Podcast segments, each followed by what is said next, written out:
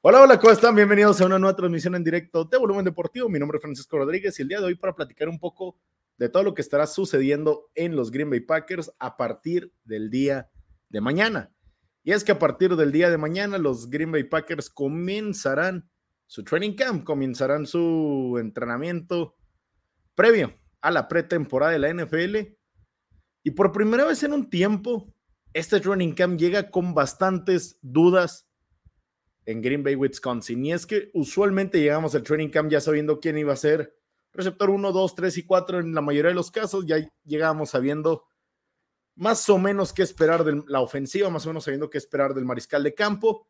Pero ahora todo esto así es diferente. Creo que desde que llegó Matt LaFleur, todas las temporadas bajas han sido más o menos lo mismo. Un equipo sólido que conoce su identidad del lado ofensivo, sobre todo pero esto ha cambiado ahora que se van Rodgers, ahora que se van algunos de los más grandes productores en la ofensiva.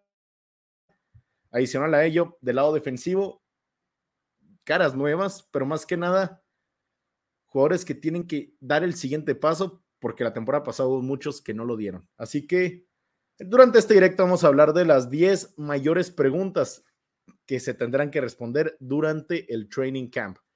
Y aunque seguramente no se respondan o hasta cierto punto necesitaremos ver la temporada para poder confirmar todo lo que estemos viendo del training camp que arranca mañana, será importante ver cómo han perfilado las cosas para ver quiénes van a ser los titulares inmediatos una vez que arranque la temporada y esperemos que no se puedan salvar de algunas lesiones. Pero bueno, para mí, una de las principales dudas que se va a tener durante esta temporada baja es directamente con qué receptores se van a quedar en el roster. Ya en función de quiénes van a producir o quién va a ser el receptor 1 el receptor 2 de los Green Bay Packers, bueno, quizás ahí no hay tantas dudas, pero el simple hecho de qué receptores se van a quedar en el roster activo para la temporada 2023-2024 comienza a haber dudas. Y es que los Green Bay Packers en los últimos dos drafts han seleccionado un total de seis receptores que es algo que no habíamos visto. Usualmente se seleccionan pocos receptores.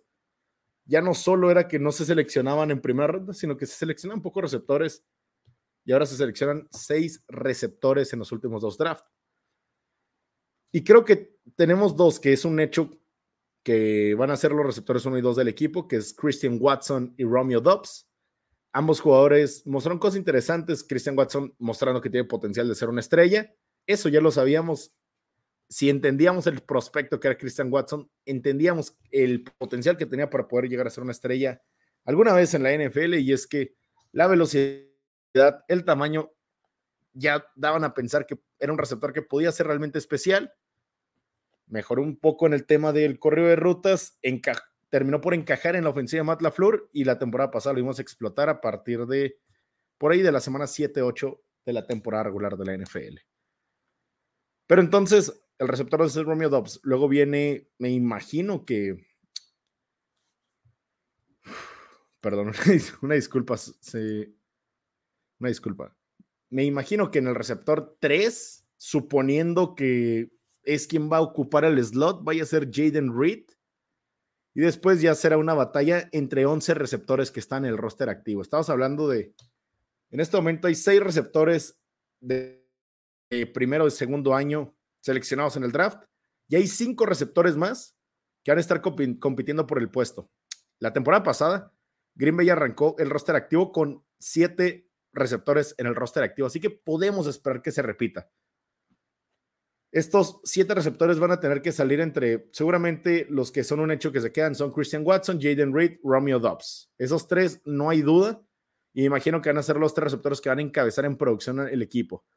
Después viene alguien como Davion Wicks, que a mí me encanta. Creo que puede ser un gran receptor en los Packers. Selecciona la quinta ronda. Viene Dios Watts, agente libre novato. Somorito Rey, que ah, ah, esperé mucho de la temporada pasada y cuando se le dio un poco más de repeticiones, parecía que podía dar el salto y es algo que el mismo Matt LaFleur ya ha dicho, algo que ya les compartió en su momento, que él decía que Somorito Rey puede ser un receptor importante en este equipo Bo Melton, este receptor que es de la temporada pasada en, Training Camp, se hablan cosas interesantes de él. Nunca lo vimos el roster activo de la temporada regular, hasta donde yo recuerdo.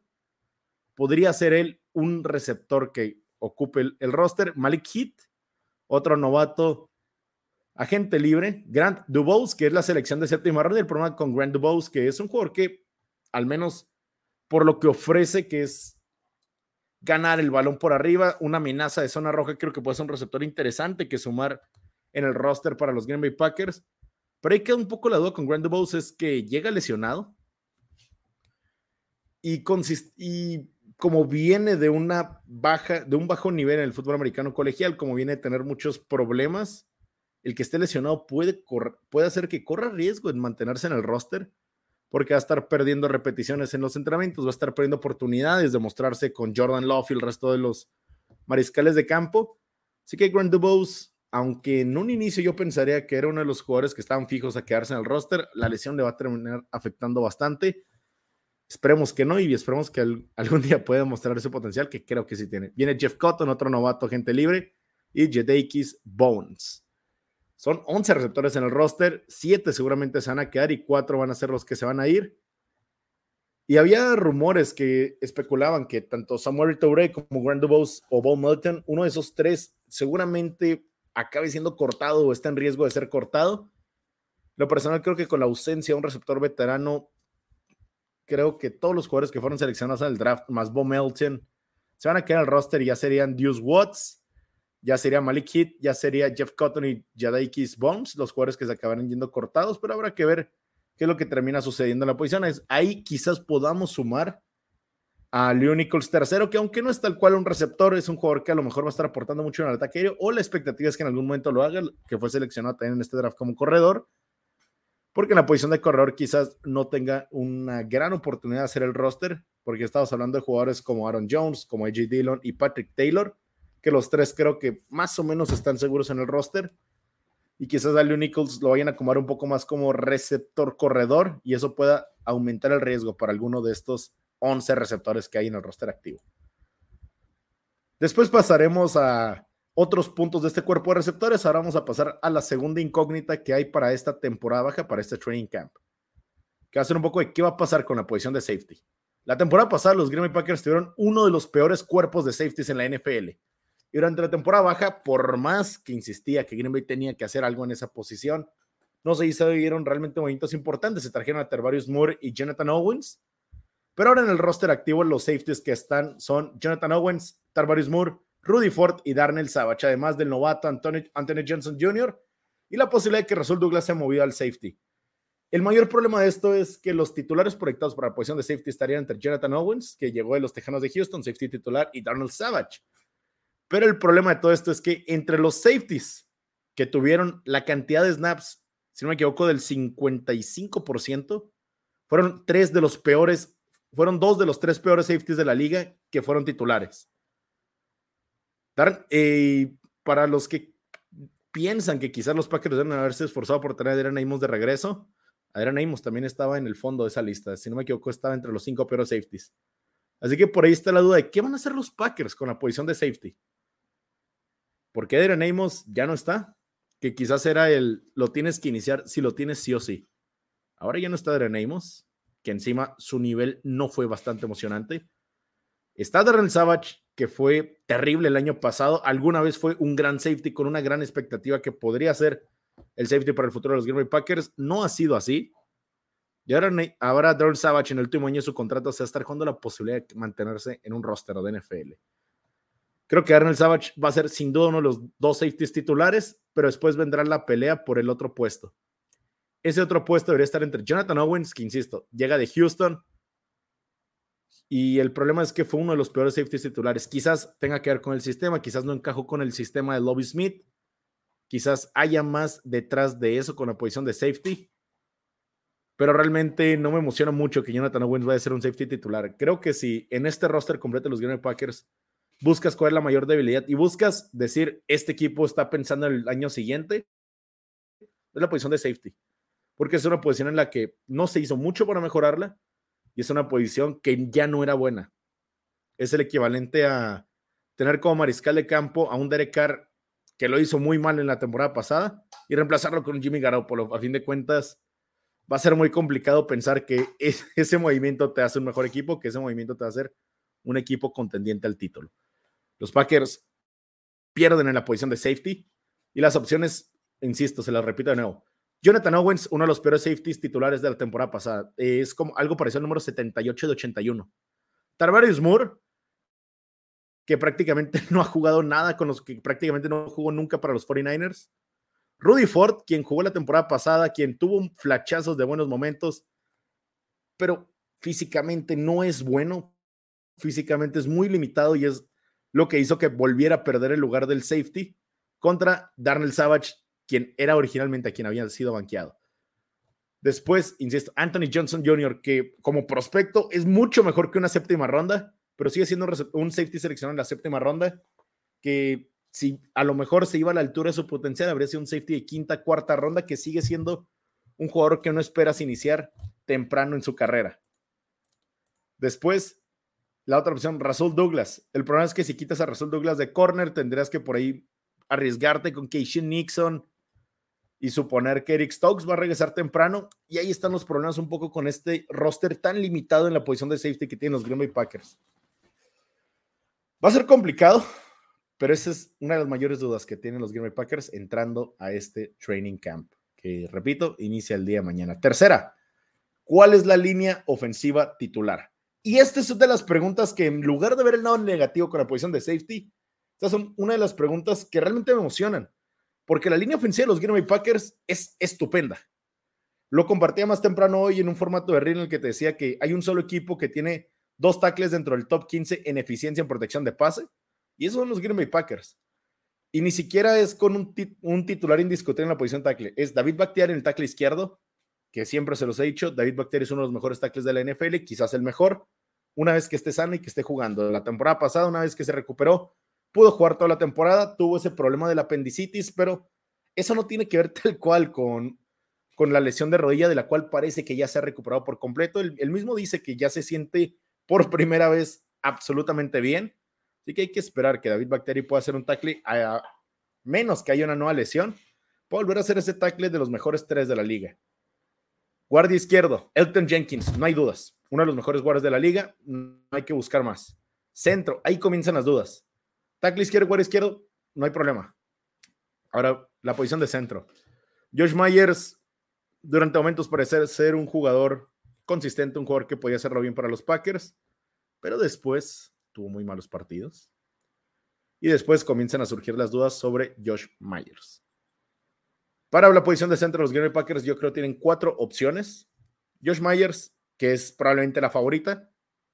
Sean Ryan, quien no lo hemos visto prácticamente nunca, pero es un jugador que selecciona en la tercera ronda, tenía buen potencial en su año novato, por problemas fuera del campo no pudo estar con el equipo, pero se dice que ese potencial sigue estando ahí, que podría hacer algo dentro de la línea ofensiva titular.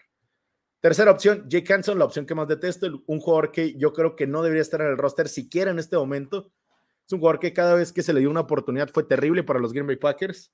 Termina siendo banqueado y termina siendo completamente olvidado porque no necesitabas a ese jugador.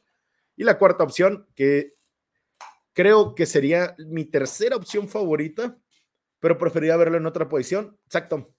Zach Tom ha estado en el Rookie Minicamp estuvo centrando el balón, estuvo tomando repeticiones como centro. Quizás a partir de mañana lo veamos en el training camp siendo el centro titular de los Green Bay Packers. Habremos que esperar, pero yo creo que Zach Tom es indudablemente uno de los mejores tres líneas ofensivos que tienen los Packers, uno de los mejores cuatro. Vamos a más cochón. Y él tiene que estar en el roster titular. Y si quizás para poderlo meter tenga que ser de centro, pues bueno, tendrá que ser así. Guardia derecho. La temporada pasada fue básicamente una combinación de Royce Newman y John Ryan. Y John Ryan es un jugador que no hace absolutamente nada espectacular.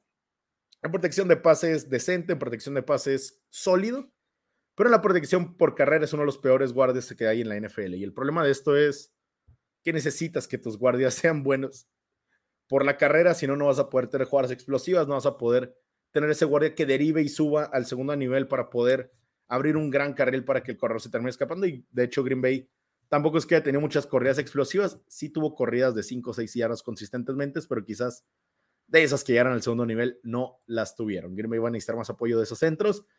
Pero antes aprovechar el saludo para hermana Arevalo Maldonado que nos dice, hola Pancho Rodríguez, saludos de Green Bay, Wisconsin. Saludos de Green Bay, Wisconsin, donde está por arrancar el training camp. Qué emoción.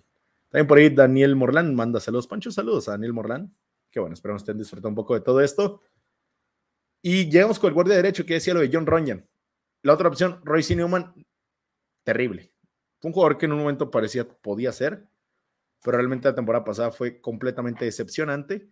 Después de nueva cuenta viene John Ryan, Zach Tom y por ahí algunos otros jugadores como, como Slayton, quien se habla que tiene muchísimo potencial, que el físico es impresionante.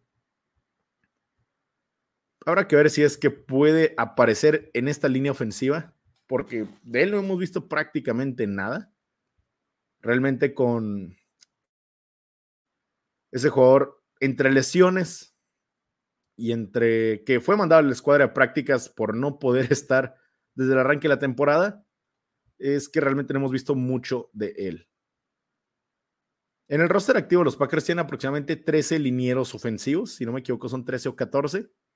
Así que por ahí tienen, van a tener que buscar cuáles son sus mejores cinco y quizás expandirlo a ocho para poder tener por ahí ese lugar para, para la banca. Por ahí también está el caso de Luke Tenuta, que es el jugador más alto que tienen los Packers en el roster. También Rashid Walker. Estos son jugadores un poco más para la posición de tackle. Y Joshua Nyman. Y el problema con Joshua Nyman es. Fue uno de los mejores. Es uno de los mejores swing tackles que le llaman. O sea, que puede jugarte los dos tackles. Pero el problema es, cuando vimos a Zach Tom en el roster, fue sencillamente mejor Zach Tom. Para mí el tackle derecho titular tendría que ser Zach Tom, pero si vas a tener que ocupar su versatilidad para poderlo poner de centro de guardia derecho, quizás Joshua Nyman sea la mejor opción para este tackle derecho. Y ahorita dije Slayton, una disculpa, me confundí con el tackle ofensivo de los Packers, me refería a Caleb Jones, que bueno, es impresionante físicamente, el problema es que no lo ha podido mostrar en el campo aún. Y, el, y este es el tema.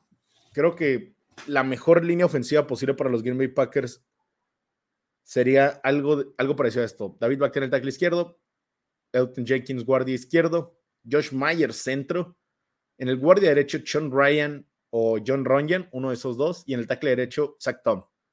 Y el problema es que por ahí está la duda de Joshua Nyman y quizás Zach Tom sea una mejora si lo pones en guardia y Joshua Nyman no tanto una no sea tanto peor que Zach Tom comparado contra lo que podría ser un Zach Tom de guardia contra John Ryan o el mismo John Ryan en la posición de guardia. Y estas son las dudas que, insisto, a partir de mañana comenzarán a responderse.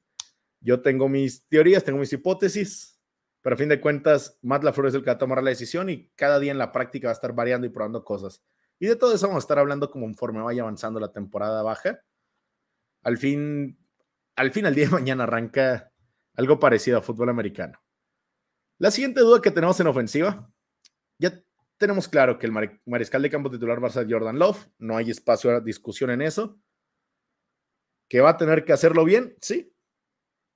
Pero la mayor duda que hay en respecto a la posición en el roster es quién va a ser el mariscal de campo 2. Usualmente los Packers no ponen a un mariscal de campo novato como quarterback 2 y de hecho eso lo vimos en los primeros dos años, en el primer año de Jordan Love, que cuando no pudo, perdón, que cuando Aaron Rodgers era el mariscal de campo titular, el mariscal de campo suplente era Kurt Bankert y ya era Jordan Love el mariscal de campo que estaba inactivo, que nunca lo vimos equipado durante su temporada de novato. Año 2 era Jordan Love el mariscal de campo suplente, año 3 era Jordan Love el mariscal de campo suplente. Así que por, por lo mismo, no estoy seguro de que Sean Clifford vaya a ser el mariscal de campo suplente de Jordan Love. Y es algo que tendrá que empezarse a discutir a través del training camp. Va a ser Sean Clifford, va a ser Alex Magoo, va a ser Danny Ethling. Yo pensaría que va a ser Danny Ethling el mariscal de campo suplente. Alex Magoo se va a ir a la escuadra de prácticas y Sean Clifford va a estar en la taxi squad. Creo que va a ser algo parecido a eso. Y si llegara a haber un problema de salud con Jordan Love, creo que volverían a recastear todo para ver quién va a ser el mariscal campo suplente. Creo que por la jerarquía, por ser una manera, por respetar el jugador que ya conoce el, playbook de memoria, por el jugador que ha estado trabajando por más tiempo en esta ofensiva, creo que es Danny Etling quien va a terminar siendo el mariscal, el segundo mariscal de campo en el roster. Pero ya si consideras que Danny Eathling, que es un, no, es un jugador que yo como novato, agente libre, que realmente no ha hecho gran cosa en su carrera y que tampoco hizo gran cosa en el fútbol americano colegial, comparado con alguien como Sean Clifford, que tiene toda esa experiencia en Penn State, que fue un mariscal de campo titular que puso números históricos en los Nittany Lions. Creo que si pones en función de el mejor jugador, tiene que ser el que esté por encima en el roster, es donde creo que veríamos a Sean Clifford como el mariscal de campo suplente de Jordan Love. Pero después viene el, insisto, qué tanto conoce el playbook, qué tan preparado está en caso de, tener que entrar. Y es donde yo creo que Danny Etling está ganando esa batalla, que es un coreback, insisto, de segunda temporada de la Universidad de Louisiana State University de los Tigers de LSU. Por ahí Hernán Arevalo Maldonado nos dice, esperando que los Green Bay Packers levanten su nivel, Pancho Rodríguez. Y va a ser complicado, pero mira, esto es algo que ya he hecho bastante. El roster de los Green Bay Packers este año es prácticamente el mismo comparado con el del año pasado. Hay jugadores que se fueron, se fueron bastantes jugadores, pero creo que su aporte no era tan significativo como para realmente que sean la razón por la que Green Bay no mejore esta temporada.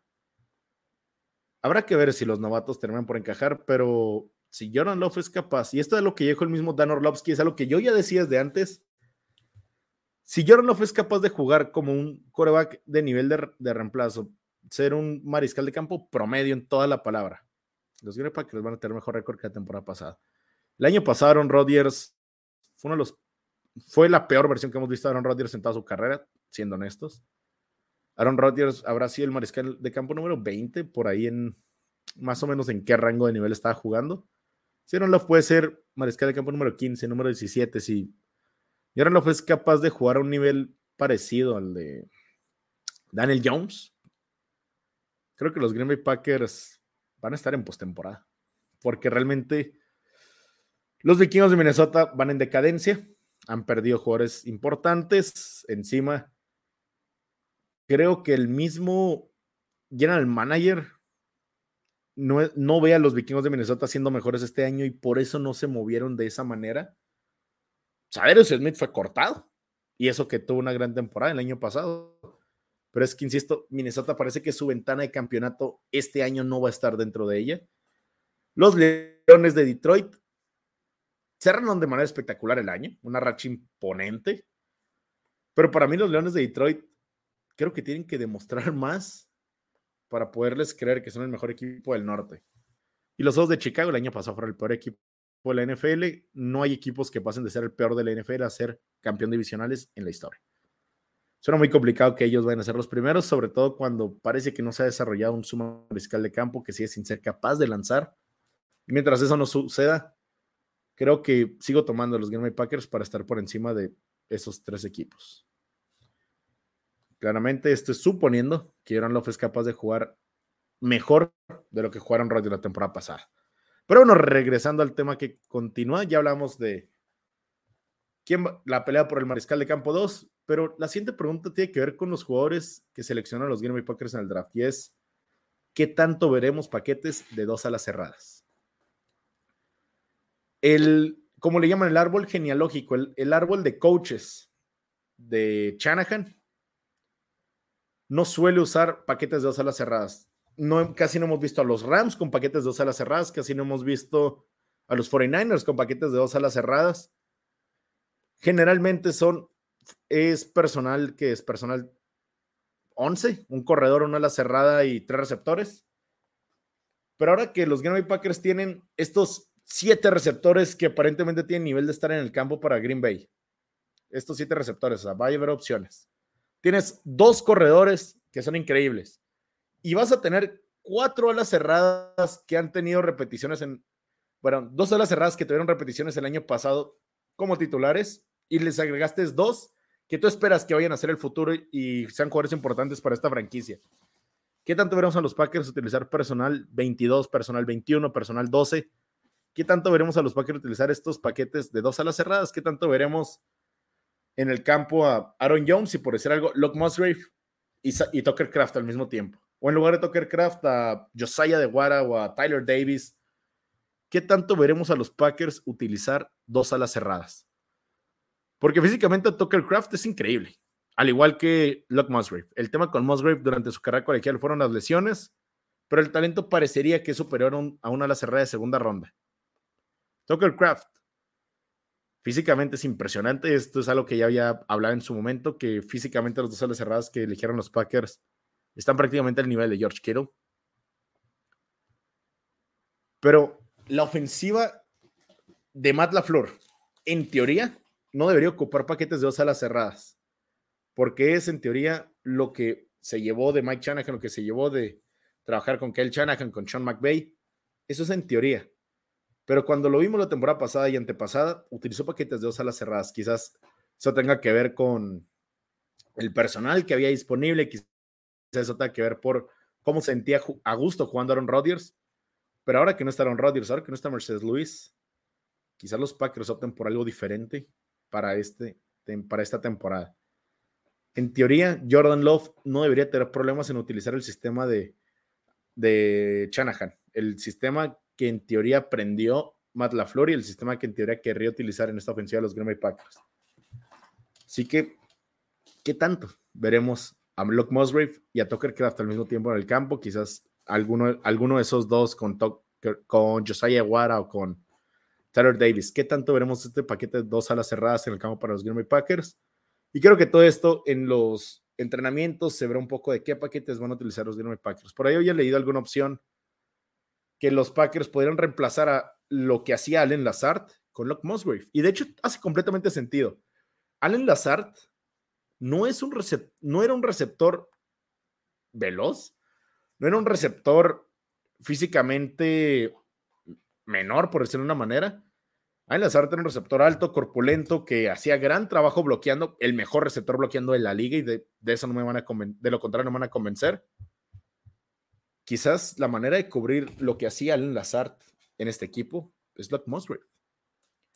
Quizás la parte de ya de ponerlo en jet motion, de ponerlo en movimiento previo al centro, quizás eso ya lo voy a cubrir alguien más, digamos Jaden Reed. Pero al menos la parte de bloqueo, la parte de, de salir de salir pegado a la línea por pases, quizás eso le corresponda más a alguien como Locke Musgrave o Tucker Craft que el mismo Jaden Reed o algún otro receptor que tengan los Packers. Quizás podría ser, no sé, se me ocurre, quizás Allen Lazar podría ser reemplazado por alguno de estos alas cerradas o incluso Don Tavian Weeks. Pero esa también es una de las preguntas que habrá que responder durante esta temporada baja. ¿Cómo los Packers van a reemplazar lo que hizo Allen Lazar la temporada pasada? Y aunque no tuvo una temporada realmente impresionante Allen Lazard, sí es una temporada que si se, que al salir del equipo alguien lo tiene que cubrir, alguien tiene que cubrir esos, alguien tiene que cubrir esos targets, alguien tiene que cubrir esas atrapadas, porque bueno, a fin de cuentas, pues fue un receptor que haciendo lo que tenía que hacer, era el mejor en la liga. Porque insisto, no hay receptores que bloqueen con esa calidad. Podías ver highlights donde Allen Lazard hacía un bloqueo clave y terminaba escapándose el corredor o terminaba haciendo un bloqueo clave para que una jugada termine siendo una jugada muchísimo más grande. Y el azar tuvo 100 targets la temporada pasada, 60 recepciones, 788 yardas, 6 anotaciones. ¿Quién va a ser el jugador que va a cubrir esa producción? Insisto, creo que Locke Musgrave podría ser uno de esos dos. Y ahí se responderá un poco mi pregunta de qué tanto veremos un paquete de alas cerradas. Quizás veamos a Locke Musgrave acomodado como un slot. Y del otro lado, ver a Tucker Club pegado a la línea como un ala cerrada y ya después los dos receptores, Romeo Dobbs y Christian Watson. Quizás es un paquete recurrente que vayamos a ver esta temporada. Porque aparte de todo esto, Jordan Love en su carrera colegial juega mucho personal empty o con un corredor atrás. Realmente Jordan Love no es un corredor, no es un mariscal de campo que se acostumbra a ver bajo centro. Jordan Love no fue un mariscal de campo que tenía dos, a dos corredores en el backfield. Quizás empezó a hacer paquetes con un solo corredor veamos menos esta formación pony que le llamaban, y vamos más paquetes con dos alas cerradas, dos receptores, más paquetes con tres receptores, una ala cerrada, un corredor. Creo que quizás eso entraría dentro de la lógica de lo que puede hacer Green Bay con el personal actual y lo que encaja con tu mariscal de campo y lo que encaja con el paquete que suele manejar Matt LaFleur. Saludos a Bernardo Corrales que dice, hola Pancho, es claro que ahora sí vamos a ver la ofensiva en, en MLS, que Matt LaFleur con la selección de dos alas cerradas en el draft, ¿no? Saludos desde Costa Rica, saludos de Costa Rica, Bernardo Morales. Es que podemos decir eso de, se seleccionan dos alas cerradas, vamos a ver dos alas cerradas en el campo, pero es que también dos de tus mejores jugadores son corredores y además has seleccionado seis receptores en los últimos dos drafts. Quisiera decir, sí, estos dos alas cerradas son increíbles, tienen que estar en el campo siempre.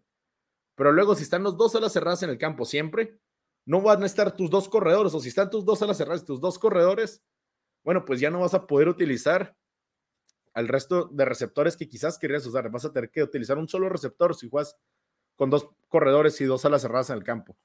Creo que ahora lo que veremos de la ofensiva de Matt LaFleur es una variedad completa de lo que hace la ofensiva.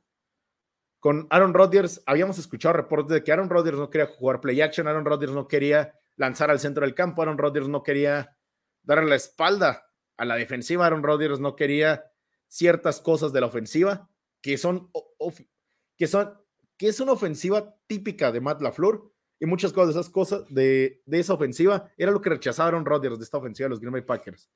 Ahora, que ya no está el impedimento de Aaron Rodgers, habría que suponer que podremos ver la ofensiva de Matt LaFleur un poco más variada, un poco más creativa, y creo que ahí es donde podría haber una ganancia importante esquemáticamente para Jordan Love previo al centro. Habrá que ver cómo está de inteligencia, qué, buen, qué trabajo puede hacer en prelecturas, qué trabajo puede hacer en las progresiones de, un, de una opción a otra. Y es ahí donde quizás si Jordan Love al menos es capaz de hacer lo necesario en una prelectura, es capaz de hacer las progresiones correctas al momento de tener que lanzar, es donde, bueno, podría superar lo que hizo Aaron Rodgers la temporada pasada. El trabajo de Matt LaFleur este año va a ser desarrollar a Jordan Love en esta ofensiva. El trabajo de Aaron Rodgers, el trabajo de Matt LaFleur esta temporada es que todo lo que pueda resolverle a Jordan Love por esquema lo vaya a hacer. Y eso es algo que, por ejemplo, hizo de manera espectacular Sean McVay en las temporadas de Jared Goff en los Rams. Siempre se decía que Jared Goff era un coreback de sistema, siempre decía que Jared Goff fuera de los Rams no podría tener éxito. Y esto era porque no tenía, realmente no tenía que hacer cosas impresionantes. Jared Goff tenía que decidir bien y poner un pase que para el nivel de NFL es fácil de poner. Ya después, por esa ventaja de esquema, el receptor va a tener espacio para ir a hacer grandes jugadas. O quizás veíamos por ahí a, a Jared Goff hacer un pase de 6 yardas a Cooper Cup y el Cooper Cup hacer otras 15 yardas por recepción. Es lo que tiene que intentar hacer Matt LaFleur con Jordan Love esta temporada. Quizás incorporar también ese arma que tiene Jordan Love en las piernas, porque es un coreback bastante más móvil de lo que fueron Rodgers al final de su carrera. Y si puede complementar todo esto, lo único que va a ganar la ofensiva de Green Bay son opciones y maneras de poderle hacer daño a una defensiva rival. Se ha, escuchado mucho que los Green Bay Packers van a cargar la ofensiva por la vía terrestre, van a buscar dominar por la vía terrestre, que vamos a ver a G. Dillon correr, a Aaron Jones correr. Yo no estaría tan seguro. Creo que vamos a ver una ofensiva balanceada por completo, pero cada vez que se vaya al aire, quizás menos riesgo, decisiones más fáciles y una ofensiva más sencilla para el brazo del coreback y una ofensiva más compleja para la mente del coreback. Es quizás lo que vaya a buscar un poco más la Flor, decirle, míralo, si el linebacker está parado aquí en lugar de estar acá, vas a ir esta opción, va a ser un pase de 5 yardas y nos vamos a acercar al primer 10 para que después en segunda corramos y en tercera otra vez vamos por una o dos yardas. Creo que Green Bay va a ser una ofensiva que no le va a cargar mucho el momento de la jugada a Jordan Love, le va a cargar más al momento de la prelectura, el momento de tomar decisiones. Por ahí saludos a, me equivoqué, a José Omar Naranjo Francisco, que dice ese Panchito ya se le extrañaba narrando partidos y lo vamos a ir extrañando por un tiempo. Los partidos de pretemporada de los Green Bay Packers los voy a estar haciendo, más que nada, pues quizás no tal cual una narración porque no tiene sentido ponerse muy, no, tiene sentido eh, narrar como tal un partido de pretemporada. Lo que sí es que podría hacer sentido por ahí estar platicando, analizando las cosas mientras las vemos en el partido de pretemporada. Creo que podría ser atractivo. Y es algo que ya había hecho incluso la temporada pasada. Recuerdo perfecto ese partido de los San Francisco 49ers y los Green Bay Packers, donde Rodgers, donde Jordan Love puso ese pase en cuarta oportunidad a Romeo Dobbs. Impresionante. Pero bueno, sigamos al siguiente punto. Sexta pregunta. ¿Estará este año dispuesto Barry a asignar a Jerry Alexander a los receptores unos? Y es algo que inclusive frustró el mismo Jerry Alexander la temporada pasada, porque él sentía, él debía estar frente al mejor receptor del otro equipo. Y creo que si algo nos ha demostrado Jerry Alexander es que puede limitar a cualquier receptor en la NFL. Había momentos donde, pues claramente ha sido superado. Hay una jugada, por ejemplo, contra Justin Jefferson, que el correo de rutas fue simplemente superior, pero generalmente cuando Jerry Alexander está frente al mejor receptor del otro equipo, ese receptor termina siendo limitado. Y el problema es así, creo que fue uno de los problemas de la temporada pasada, que pese a que estás jugando zona, puedes poner que Jerry Alexander está haciendo la zona a partir del mejor receptor. Y creo que es algo que tiene que corregir la ofensiva de Joe Barry. Así que esa es una duda que vamos a ver cómo lo van manejando durante la temporada baja. Si vamos a ver a Jerry Alexander moviéndose alrededor del, del campo para tomar al mejor receptor. Así que veamos si es que decide hacer eso con Jerry Alexander. Después vendrán las dudas un poco de qué van a hacer con Eric Stokes, qué van a hacer con Russell Douglas, pero la principal duda que hay en la secundaria es, ¿podrán ahora sí o se decidirán tal cual poner a Jerry Alexander con receptor 1? Para mí esa ha sido la opción que siempre se tiene que hacer. Yo no he visto a Jalen Ramsey sacar a la vuelta algún otro receptor, yo no vi a Patrick Surtain cubrir algún otro receptor. Creo que a fin de cuentas, aunque no lo vaya a hacer el 100% de las veces, creo que la mayoría de las veces para poder limitar el mejor receptor de tu rival es ponerle tu mejor secundario. Saludos a Raimundo Coronado que por ahí nos pone los buenos comentarios de Aaron Jones y La Flor sobre Love. ¿Crees que sean ciertos o son humo? Saludos, Ponchito, qué gusto verte. Siempre he pensado que tiene que ser verdad. Sobre todo porque muchas veces ni siquiera es que les pregunten directamente por Jordan Love. Ellos salen y dicen, Jordan Love es el mejor mariscal de campo, Jordan Love es un gran mariscal de campo, Jordan Love lo que sea.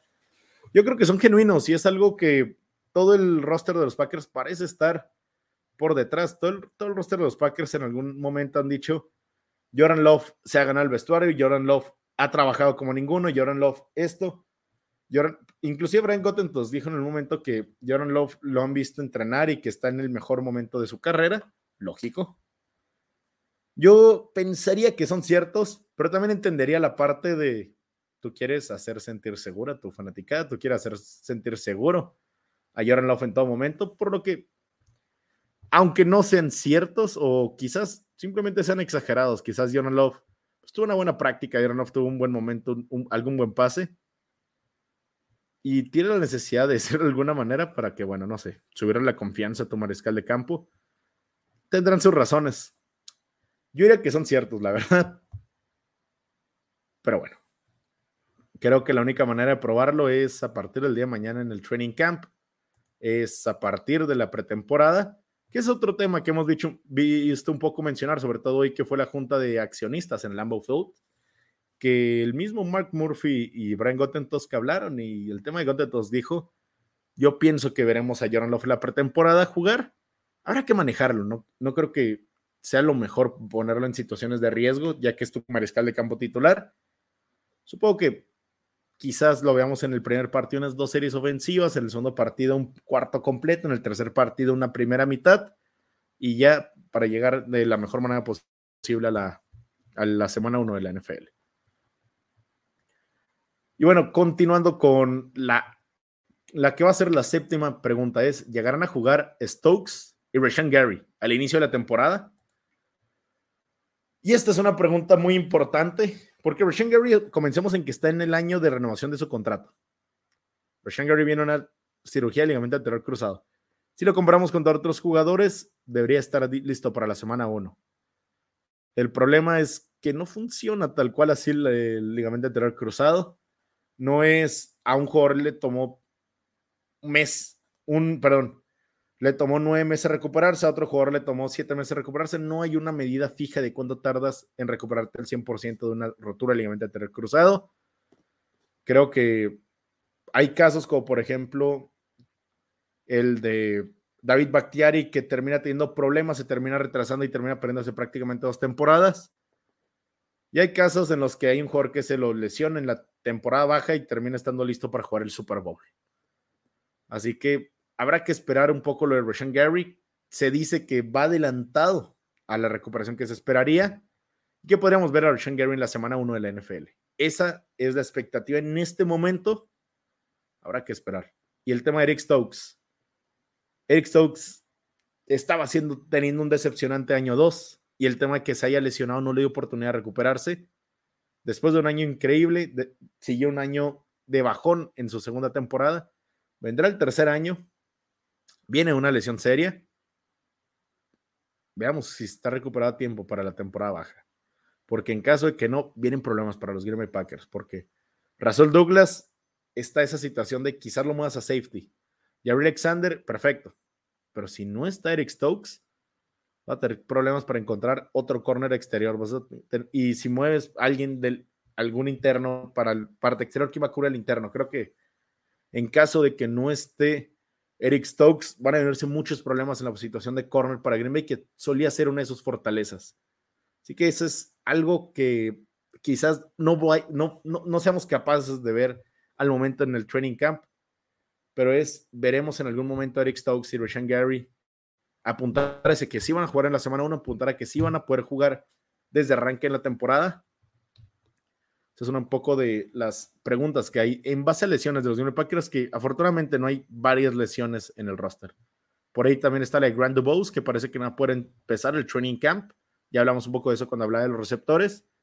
Y la otra pregunta, que es algo que se habló el día de hoy en esta junta, es algo que por ahí ya mencioné con el comentario de Raimundo Coronado, que es ¿Qué tan listo está Jordan Love? Jordan Love, perfecto, un 10. Comenzó, comenzó la temporada baja con sus compañeros entrenando. Ya lo vimos entrenar con Aaron Jones, lo vimos entrenar con Romeo Dobbs, con Christian Watson. Jordan Love tiene toda la intención de llegar completamente listo a la primera semana de la NFL. Una cosa es intentar estar listo y otra cosa es realmente estarlo. ¿Qué tan listo estará Jordan Love durante esta temporada baja? No me asustaría tanto si lo vemos hacerlo mal en el training camp en la pretemporada. Creo que a fin de cuentas estás buscando qué es lo mejor para ti.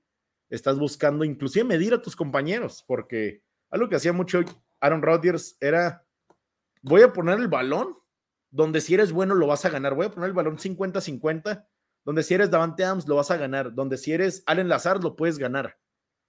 Quizás veamos ese tipo de problemas al inicio en la temporada baja para Jordan Love, que es intentar saber la capacidad de sus compañeros alrededor, porque bueno, a fin de cuentas, ellos también son novatos, ellos no se, a ellos no se les conoce tal nivel, porque bueno, no tienen la experiencia, no han mostrado en la NFL que son capaces de hacer cosas. Eso va a ser también una de las dudas, uno de los problemas que van a tener los Green Bay Packers durante esta temporada baja. ¿Qué tan listo está Jordan Love y qué tan listo está el resto de sus compañeros para poder estar listos para Jordan Love? Esa va a ser una duda, esa va a ser un tema a tratar durante toda esta temporada baja.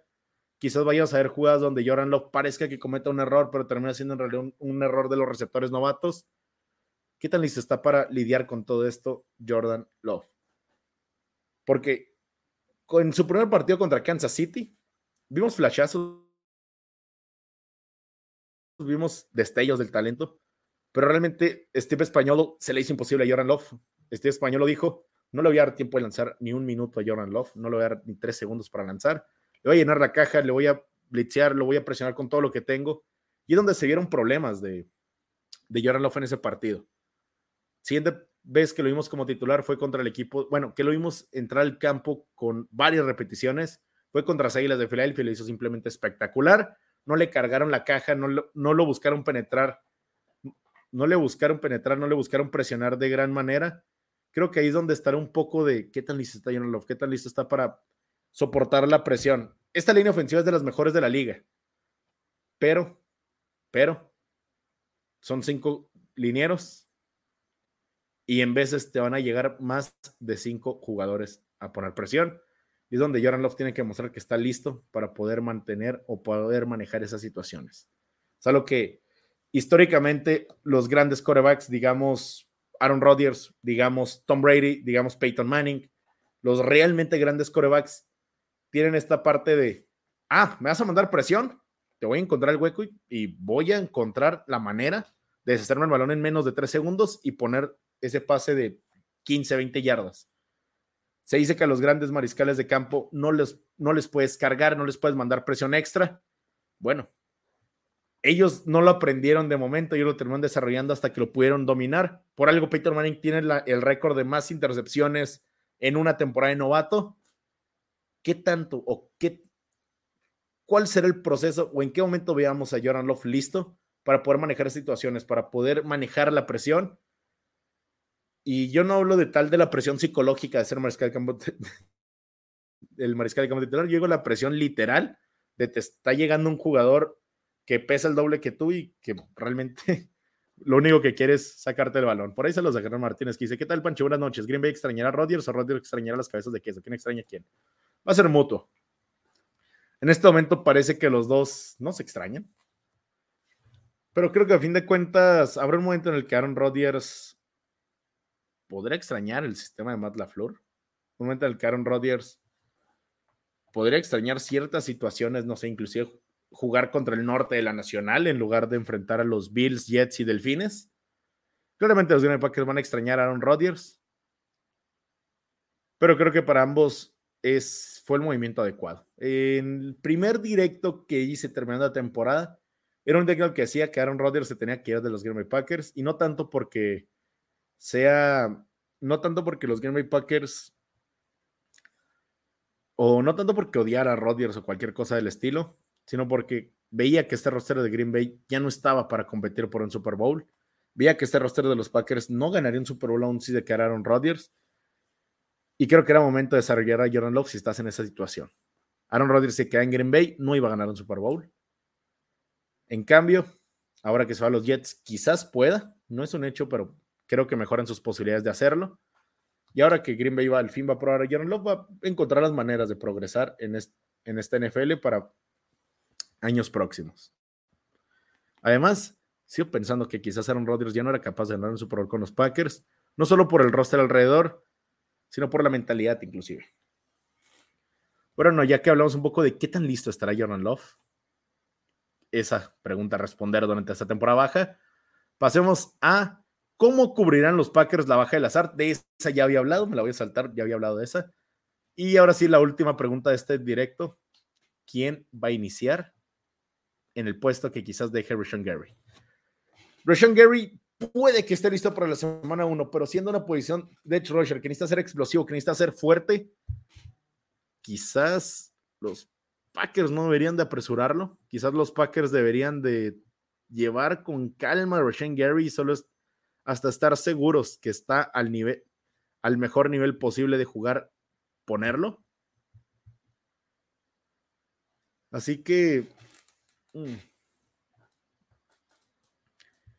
¿Qué tan listo están los Packers para no? ¿Qué tan listo estará Rashan Gary? Y en caso de que no esté listo, ya sabemos que de un lado va a estar Preston Smith. Sabemos que es seguro, pero después viene la duda de quién va a ser el resto de del Edge Rusher. Podría estar entre Justin Collins, que jugó el año pasado, podría estar también en la discusión Kingsley Inakbarre, que es un jugador que me gusta mucho. O puede ser el novato Lucas Vanés, que lo seleccionaste con expectativa de que en algún momento sea una estrella para tu línea defensiva.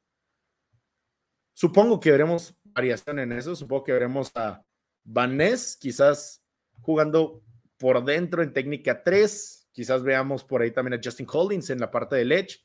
Quizás veamos también a Kingsley McBarry.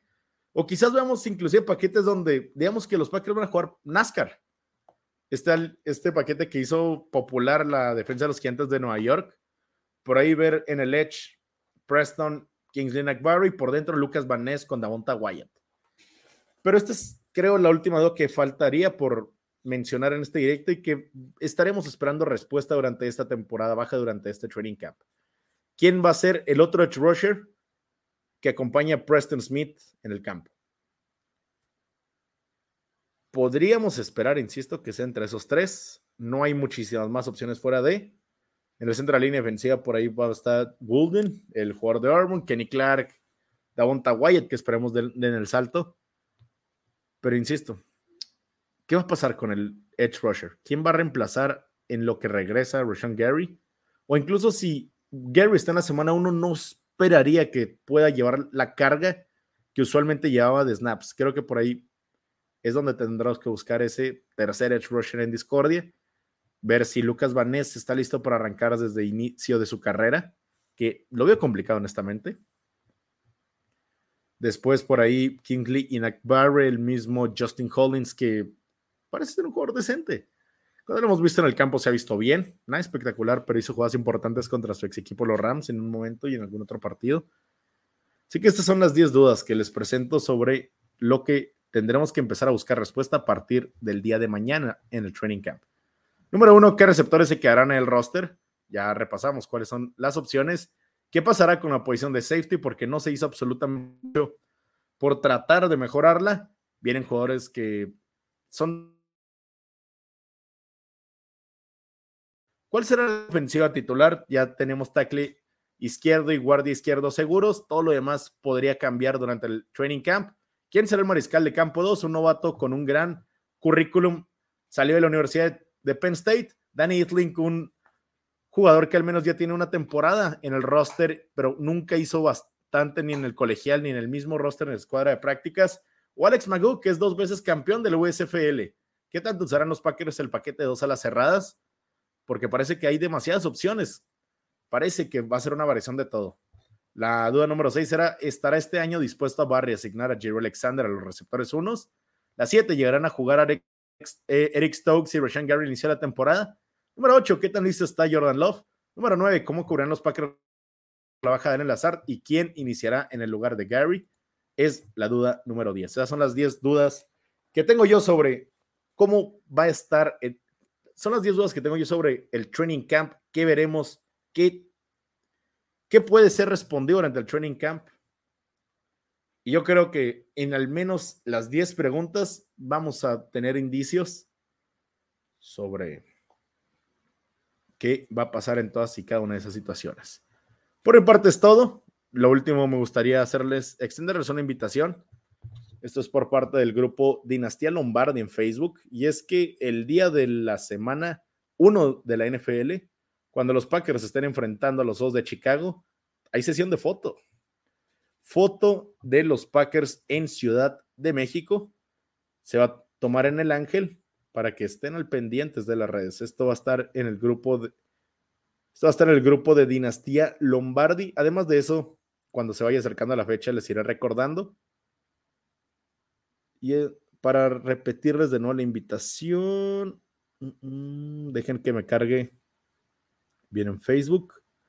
Esto, no, esto me lo mandó a través de Facebook, Frey, Frey Álvarez, que es para la toma de fotografía anual del 2023. Es el domingo 10 de septiembre a las 12 pm en el Ángel de la Independencia. Esto con la intención de presumirle al mundo que somos empacadores y que en México también amamos a los Packers. Para que si les interesa, por favor lo pongan en su calendario. Repito, el día 10 de septiembre, foto de los Packers México. En el Ángel de Independencia a las 12 pm. Bueno, ya por mi parte sería todo. Nomás me queda invitarlos a que me sigan en redes sociales. Ahora que ya va a arrancar el training camp, comenzaré a hacer directos prácticamente una vez cada tres días con noticias e información. Además, todo eso también en manera de publicaciones en Facebook. Comenzaré a subir reels y TikToks para que si no lo hacen, me siguen en Instagram como Pancho, en Instagram como Volumen Deportivo, en TikTok como Pancho Rodríguez. Además, el canal de YouTube Volumen Deportivo, en Facebook, ya lo saben, como Pancho Rodríguez. Por mi parte es todo. Muchísimas gracias a todos los que se quedaron hasta el final. Gracias a todos los que han dejado un me gusta, compartieron hicieron de esta transmisión un poco más emocionante. Como ya lo saben, a mí me fascina hablar de los Game Bay Packers, me fascina hablar sobre fútbol americano y hacerlo frente a todos ustedes es realmente un placer. Espero que tengan una excelente noche y nos vemos hasta la próxima.